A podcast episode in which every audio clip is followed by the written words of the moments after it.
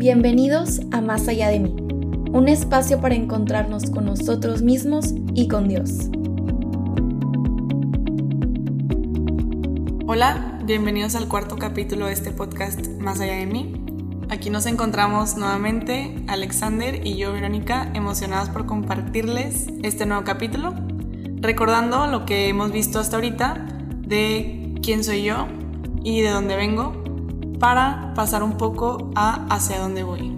Claro, que creo que es interesante esta evolución que hemos tenido a lo largo de los capítulos. Empezamos hablando, como tú dices, de quién soy y esa dimensión enorme de quién soy, desde las teorías que hay, desde lo que podemos explorar, desde los conceptos, el autoconcepto entre ellos, pero también la autoestima, también, pues bueno, los perfiles, las personalidades, etc. Y en el último capítulo que hablamos un poquito de dónde vengo, cómo se fue complementando ese, esa dimensión, perdón, de quién soy. Y cómo es interesante, también nuestro pasado influye bastante en nuestro presente. Y entonces a mí me emociona bastante este capítulo porque hablando un poquito más en darle sentido a lo que estamos haciendo, a este proceso que comenzamos con ustedes de descubrirnos y descubrir cómo pensamos, cómo es nuestra relación con nosotros mismos con la intención de descubrir es la relación que tenemos con Dios, pues bueno, el siguiente paso es este proceso a dónde me va a llevar, ¿no? Que creo que es lo que, lo que vamos a estar platicando en este capítulo. Sí, muy importante, ya que tengo el conocimiento, ¿qué voy a hacer con eso? A veces eh, no sirve tanto nada más ponerle un nombre, sino ponerle un objetivo, ¿no? Ahora ya que sé esta información, ahora qué voy a hacer, ahora hacia dónde voy a ir. Y muy importante, irnos planteando objetivos, ir viendo un camino hacia el futuro, ir viendo un, por ejemplo, yo, Verónica, dónde me visualizo, hacia dónde quisiera llegar y cómo le voy a hacer para llegar ahí en cuestión de qué tengo que cambiar de mí misma, que ahora que me conozco un poquito más puedo empezar a trabajar. Excelente. De hecho, eso es lo que vamos a estar platicando ahorita a lo largo del capítulo, cómo pasar de ser tal vez un objeto de estudio, ser un sujeto de estudio, donde me estoy entendiendo, me estoy definiendo, a llegar a algo que construye, ¿no? O sea, que el, que el entenderme me lleve a algo. Ese algo, pues bueno, como lo comentaba Vero, qué metas, qué objetivos tengo, etcétera, pues le tengo que dar un sentido a lo que estoy haciendo, le tengo que dar un sentido a ese proceso que estoy llevando a todo lo que estoy descubriendo de mí, que no solo sea descriptivo, que no solo sea pues un descubrimiento, un descubrimiento que puede ser fascinante, puede ser interesante, puede ser incluso muy revelador sobre mí, me puede provocar demasiadas cosas, pero no me puedo quedar ahí, no me puedo quedar solamente en la fascinación, en la expectativa de que con conocerme y saberme, pues me lleve al cambio también me tengo que proponer o, le tengo que dar un sentido a ese cambio y me tengo que proponer metas, metas tal vez lo más concretas que se puedan para que entonces ese cambio vaya, vaya orientado a un sentido, ¿no? Que es esto que comentaba Vero de la necesidad de establecer objetivos.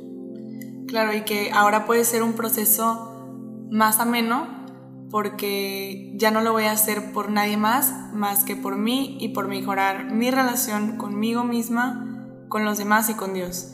Entonces ya no es por cumplir una expectativa externa, ya no es por lo que se espera de mí, ya no es por cómo me definen los demás, sino porque yo verdaderamente me estoy empezando a conocer y tengo la firme creencia de que puedo llegar, porque claramente este es un proceso que puede ir cambiando, nunca vamos a estar completamente definidos, siempre vamos a ir descubriendo nuevas cosas de nosotros, pero ya puedo generar un norte, ya puedo tener esta idea y ya no idealizando un yo perfecto, alguien que no se puede equivocar, alguien que tiene que ser de cierta forma, sino realmente lo que soy, que tiene un propósito, que tiene un sentido, que tengo cualidades que puedo empezar a desarrollar, que tengo áreas de oportunidad que puedo ver cómo mejorar, porque también de esas áreas de oportunidad puede nacer algo muy bueno. Entonces, sí, como dice Alexander, ir viendo cómo me puedo plantear estos objetivos, lo más claro posible para poder ir detrás de ellos.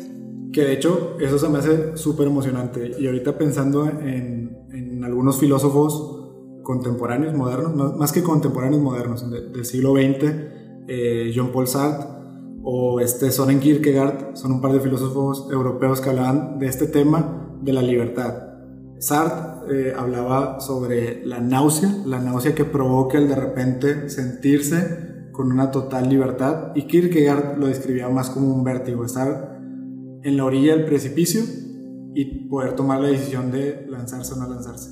Entonces es esta dualidad de puedo decidir y tengo libertad de decidir, pero para bien o para mal. Y entonces este proceso es pues de verdad emocionante, pero también vertiginoso en el sentido de pues qué tal si me provoco más daño de lo que me ayudo, ¿no? Porque de repente ya no le puedo echar la culpa a los demás, ya no puedo eh, ser víctima de mis circunstancias, sino puedo empezar a tomar parte activa y un rol activo de lo que pasa con mi vida, de lo que determino con mi vida, de lo que decido de mi vida.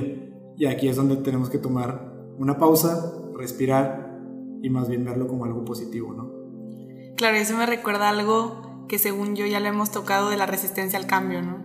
Porque muchas veces puedo estar en este lugar y lo conocido siempre va a ser más cómodo. No significa que yo sea pleno, pero pues es lo que ya conozco, ya sé cómo funciona. Entonces, lanzarme a este cambio, como tú dices, que puede provocar cierto vértigo, pero entonces es donde, para no quedarme en el limbo, yo me pongo este propósito, para que me dé una cierta certeza de algo que pueda alcanzar y que ya no estoy idealizando, lo estoy centrando en desde donde soy hacia donde puedo ir. Pero claramente muchas veces podemos sentir ese vértigo, creo que es bastante normal. Los cambios implican muchas cosas, renunciar a ciertas cosas, desaprender ciertas cosas, intentar. Y como comentábamos en capítulos anteriores, ser sinceros y valientes con nosotros mismos. Entonces, pues sí, una clara invitación a decidirme en empezar esta pues, aventura del cambio con la información que fui desarrollando o fui discerniendo en estos primeros capítulos que puede estar todavía incompleta y pues por lo tanto hay mucho camino todavía por recorrer. De hecho, aquí es donde la maestría que estoy estudiando de desarrollo organizacional hablamos mucho de este tema, del cambio. Y hay, y hay dos partes importantes. Uno es la resistencia al cambio y otro la invitación a cambiar. Son dos fuerzas, son dos fuerzas que interactúan con, con el sistema, con la organización, etc. Pero también viéndolo a un nivel persona, es importante entenderlo. El desarrollo organizacional busca mucho que se quiten barreras de resistencia al cambio. Es decir, que haya una apertura, que haya condiciones y que haya un sistema listo y preparado y de hecho deseoso del cambio. Y que también se maneje el cambio, se maneje el cambio en el sentido de cómo empujarlo, cómo proponerlo y cómo orientarlo.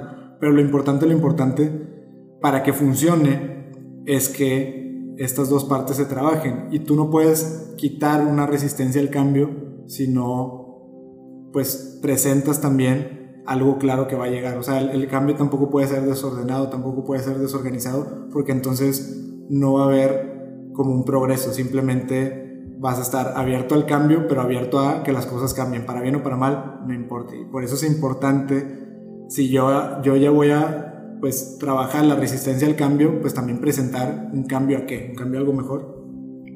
Me gustan mucho estas dos partes que tocas. Eh, podemos desarrollarlas un poco. Primero, la invitación al cambio como tiene que ser algo como una invitación clara por lo que comentas, entonces podemos empezar a definir, puede ser en términos de roles, ¿no? ¿Qué rol quiero desempeñar, por ejemplo, laboralmente o vocacionalmente o demás, pero puede ser laboralmente? Entonces, si yo, por ejemplo, quiero ser psicóloga, ¿qué tengo que trabajar en mí? De lo que ya conozco para llegar a ser psicóloga. O, ¿sabes qué? Lo primero que quiero lograr es ser una persona con un mejor autoestima. Entonces, ¿qué tengo que hacer para llegar ahí? Y me voy planteando metas pequeñas porque tener un mejor autoestima probablemente me va a llevar a un mejor desempeño como psicóloga. Entonces se va conectando toda esta parte. Y de hecho, aquí me voy a regresar un poquito a desarrollar un poquito más la idea o la filosofía de Kierkegaard y de Sartre. Eh, tanto la náusea como, el vértigo, estos dos conceptos que ellos manejan, se produce pues a un, nivel social, digamos, porque de repente nos encontramos con que hay una libertad para escoger diferentes sistemas económicos, diferentes sistemas culturales, políticos, etc. Pero nos encontramos también con, pues, tal vez antes era mucho más cómodo estar como estábamos, ¿no? Y entonces por eso ellos lo presentan, si yo te digo náusea, si yo te digo vértigo, no son sensaciones tal vez deseables de momento, ¿no? O sea, al, contrario, dan un poco de miedo el siempre sentirte en vértigo, pues dirías, pues cómo vives tu vida que siempre estás con vértigo, siempre estás como con este miedo de caer o con esta intención o esta o este pues, sentimiento de que puedo caer o porque siempre estás con náusea, porque siempre tienes esta sensación incómoda, pues por eso lo describen así, porque se quieren presentar como personas no listas para decidir bajo su voluntad y bajo lo que quieren buscar y lo que quieren lograr, porque de repente se abren a la posibilidad de que pueden decidir. Y entonces aquí es donde se puede luchar contra, digamos, este vértigo y esta náusea, con lo que tú dices, oye, pues metas.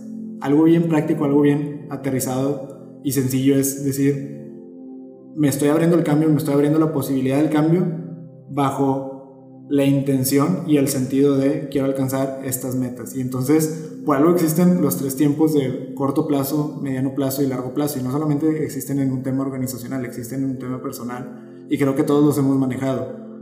Al corto plazo, ¿qué quiero ver reflejado en mi proceso de cambio? Al mediano plazo quiero conseguir algo y el largo plazo se vuelve un poquito más idealista y algo más cambiante. ¿no?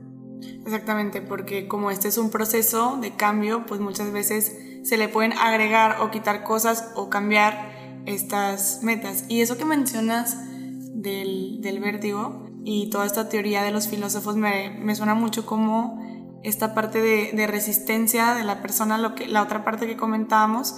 Y esta parte de resistencia creo que tenemos que tener mucho cuidado porque puede ser un punto ciego. Muchas veces puede, podemos justificar con excusas el no querer cambiar y puede ser más como un cierto miedo, puede ser más como todavía no reconocerme libre y creer que soy como víctima de mis circunstancias. Puede haber muchos factores involucrados y es la parte donde tenemos que ser bien conscientes de que muchas veces vamos a necesitar un externo que nos esté guiando en este proceso. Claro, que este mismo externo es lo que hemos repetido en los capítulos anteriores y de hecho le vamos a dedicar un capítulo completo. El siguiente capítulo vamos a estar hablando sobre el acompañamiento de un psicólogo de alguna terapia, ¿no? La terapia que es esta oportunidad de ver de manera objetiva. Claro, lo presentamos al principio de, este podcast en los primeros capítulos. Más allá de mí viene en un sentido de buscar, pues salirme, salirme de lo que conozco, salirme de, de pues esta caja en la que estoy tal vez o me percibo como encerrado en estos pensamientos que siempre he tenido dentro de mí o que siempre he escuchado a los demás e ir un poquito más allá. Y entonces la terapia creo que es ese proceso acompañado de ir más allá, ir más allá de lo que conoces, ir más allá de lo que estás acostumbrado y sobre todo, pues darte las herramientas para buscarlo. Si ahorita estamos diciendo, pues no basta el saber quién soy, el empezar a interiorizar quién soy, no basta el saber de dónde vengo, sino también fijarme en a dónde voy, pues definitivamente la terapia va trabajando estas metas, incluso que nosotros mencionábamos al corto, al mediano y al largo plazo, para que el entenderme pues sea más que un objeto de estudio, sino sea un objeto de crecimiento, ¿no? Y entonces la terapia es lo que da la oportunidad de que este proceso sea algo que vaya construyendo y sobre todo teniendo en cuenta esto que menciona Vero, de que es algo siempre cambiante y que va evolucionando, va madurando ese proceso, pues bueno, necesito a alguien que me enseñe a cómo ir madurando ese proceso, cómo tal vez escalar en ese proceso, cómo preguntarme las cosas que no me atrevo a preguntarme, cómo hacerme ver las cosas que no me atrevo a ver por mi cuenta. Claro, y empezar a quitarnos la creencia de que ir a terapia es cuando ya toque fondo, cuando creo que no me puedo valer por mí mismo, ¿no?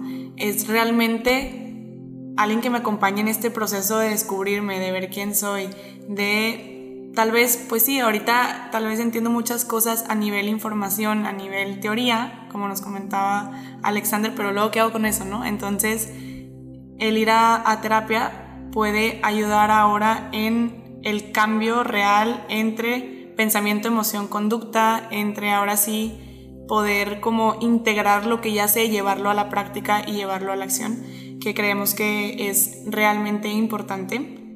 Sí, y es, importante sobre todo porque, y lo comentamos en los capítulos pasados, una vez que yo entiendo los estilos de crianza, por ejemplo, bueno, sé cómo fui marcado. Ok, perfecto.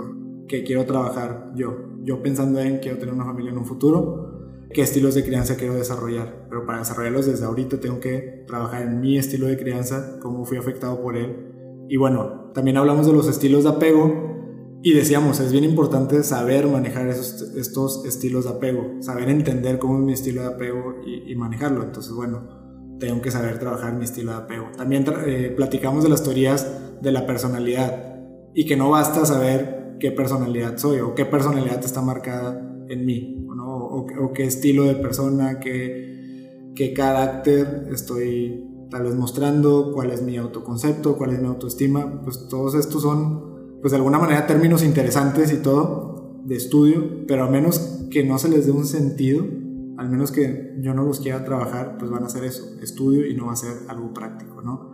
Y entonces volvemos a lo mismo, ir más allá, ir más allá, trabajar el proceso, trabajar sobre todo, por ejemplo, de nuevo vuelvo a ver lo que, o aterrizar lo que vemos en la maestría, en desarrollo organizacional es bien importante el self-as instrument. El self-as instrument, es decir, yo sé cómo interactúo, que es yo entender cómo, cómo puedo interactuar o cómo puedo afectar al sistema, cómo puedo afectar a la organización una vez que quiera intervenir en ella, en un proceso de cambio. Y entonces, aquí es un poquito lo mismo. Eh, una terapia o, o trabajar este proceso me ayuda a verme a mí como herramienta de cambio sobre mí mismo. Yo como me afecto a mí mismo, pero también ese proceso cómo lo voy llevando, cómo lo voy construyendo y cómo lo voy desarrollando, entendiendo que pues en definitiva este proceso me va a afectar de preferencia para bien, pero pues eso depende de que yo quiera llevar este proceso por mi cuenta o influenciado por agentes externos que tal vez no van a ser, van a tener las mejores intenciones, pero no van a ser la mejor manera de llevar este proceso. Todos queremos pensar en aquella persona que siempre nos escucha, a la que le tenemos mucha confianza, donde hay mucha intimidad, que puede ser mi pareja, un amigo, mis papás, etc. Y que seguramente van a estar ofreciéndome eso, seguridad, confianza e intimidad, pero lo que no me van a ofrecer es herramientas para trabajar esa confianza, esa intimidad y esa seguridad. Y entonces yo puedo creer que eso es lo único que necesito, el abrirme, el entenderme más, el cuestionarme, pero si no sé cómo encauzarlo o cómo acompañar ese proceso, pues simplemente no va a ser un cambio que tenga por seguro o al menos que tenga la intención de llevarme a un mejor estado de ánimo, a cambiar conductas, etc. Simplemente me va a abrir al cambio sin saber o sin tener al menos una mínima seguridad de que ese cambio va a ser para bien, va a ser cambio y cambio por sí solo. De eso que hablas, por eso a mí me encanta y decidí estudiar la psicología sistémica, porque claramente cuando mueves una pieza del sistema, todo el sistema completo empieza a cambiar, ¿no? Entonces, claramente empezamos nosotros a ver las cosas diferentes, a, actuar de una manera diferente, pero también en nuestro entorno, por ende, empieza como a modificarse. Y justo aquí les queremos compartir un pequeño ejercicio práctico que pueden llevar bajo la luz del Espíritu Santo en alguna oportunidad, unos 15 minutos, de realmente reflexionar. Tal vez algo nuevo que haya descubierto con estos capítulos o tal vez algo que yo ya tenía la idea, pero nunca me había puesto a pensar lo relevante que puede ser en mi vida, de un aspecto que puedo trabajar en mí, tomando en cuenta un rol que yo quiero llegar. Entonces podemos empezar por, definir el rol que quiero tomar. Este, tal vez yo quiero ser psicóloga, maestra, tal vez quiero ser coordinadora de algún grupo, tal vez quiero ser formadora, tal vez quiero ser servidora, lo que sea. Simplemente definir un, un rol y de ahí ver qué aspecto de mí necesito trabajar para eso. La ventaja tal vez de hacerlo al revés, de empezar a reflexionar más en mí, porque igual y no puede ser un aspecto, igual y si descubrí muchas nuevas cualidades o tal vez descubrí que de acuerdo a dónde vengo pienso de esta forma y esto me lleva acá, pero ahora yo quiero pensar de esta manera, también a partir de quién soy o a partir de cómo soy, también puedo de ahí descubrir mi rol, ¿no? Entonces puedes empezar como definiendo el rol y después viendo qué tengo que trabajar o mis cualidades y mis áreas de oportunidad y de ahí definir un rol que vaya conmigo.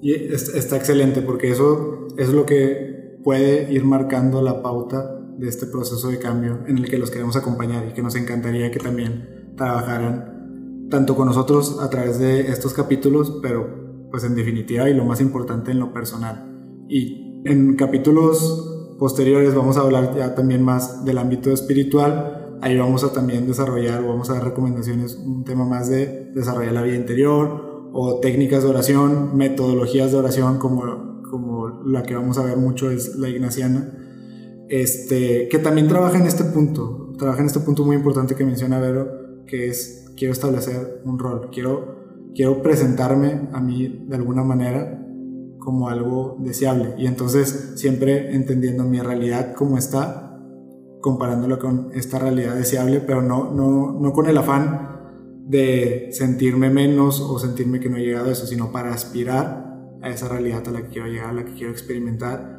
y a la que quiero vivir, ¿no? Y pues bueno, en el, en el siguiente capítulo vamos a hablar un poquito más de lo que es la terapia. Por ahí hay varios estilos de terapia, varias ramas incluso dentro de la psicología, que Vero aquí es la experta en eso y que nos va a platicar y nos va a compartir el siguiente capítulo. Pero pues bueno, incluso dentro de la psicología hay enfoques que están dirigidos hacia un sentido de vida.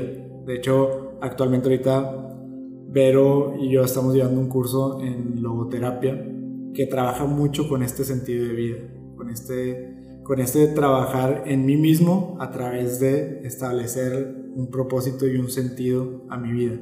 Y entonces yo en buscar ese propósito y ese sentido de vida es como voy trabajando pues de alguna manera eh, mis comportamientos y mis actitudes presentes y, y también de alguna manera evoluciono y maduro de lo adquirido, de lo que me marcó mi pasado cuando me centro y me enfoco en el futuro, en el progresar y en el construirme, ¿no? y entre eso, entre, entre otras muchas terapias, ¿no? Entonces, la invitación no deja de ser de trabajar en mí, de trabajar en un propósito de vida. Hay temas muy prácticos. Si yo quiero trabajar mi ámbito profesional, bueno, busco una orientación profesional. Si yo busco presentarme con objetivos firmes y claros en tema de crecimiento profesional, académico, personal, etcétera, pues también incluso dentro de ahí, aparte de la terapia, entra, por ejemplo, el coaching, que tal vez más que enfocarse en la persona y el proceso, se enfoca en las metas. Cómo me paso de un lugar en específico y llego a otro lugar en específico. ¿Qué herramientas necesito para llegar a ese objetivo? Y entonces hay demasiadas oportunidades para hacerlo, siempre y cuando yo tenga esa apertura a querer trabajarlo. Que creo que todos queremos trabajarlo y a veces lo que nos falta es encontrar las herramientas para hacerlo. Sí, y como comentaba Alexander, pues la invitación sigue siendo a seguir en este proceso de autodescubrimiento poco a poco, sin el afán de juzgarme, sin el afán de etiquetarme, sino de ir más allá de mí. Si te gustó este episodio, no dudes en buscarnos en nuestras redes sociales. Estamos en Instagram y en Twitter como arroba más allá podcast.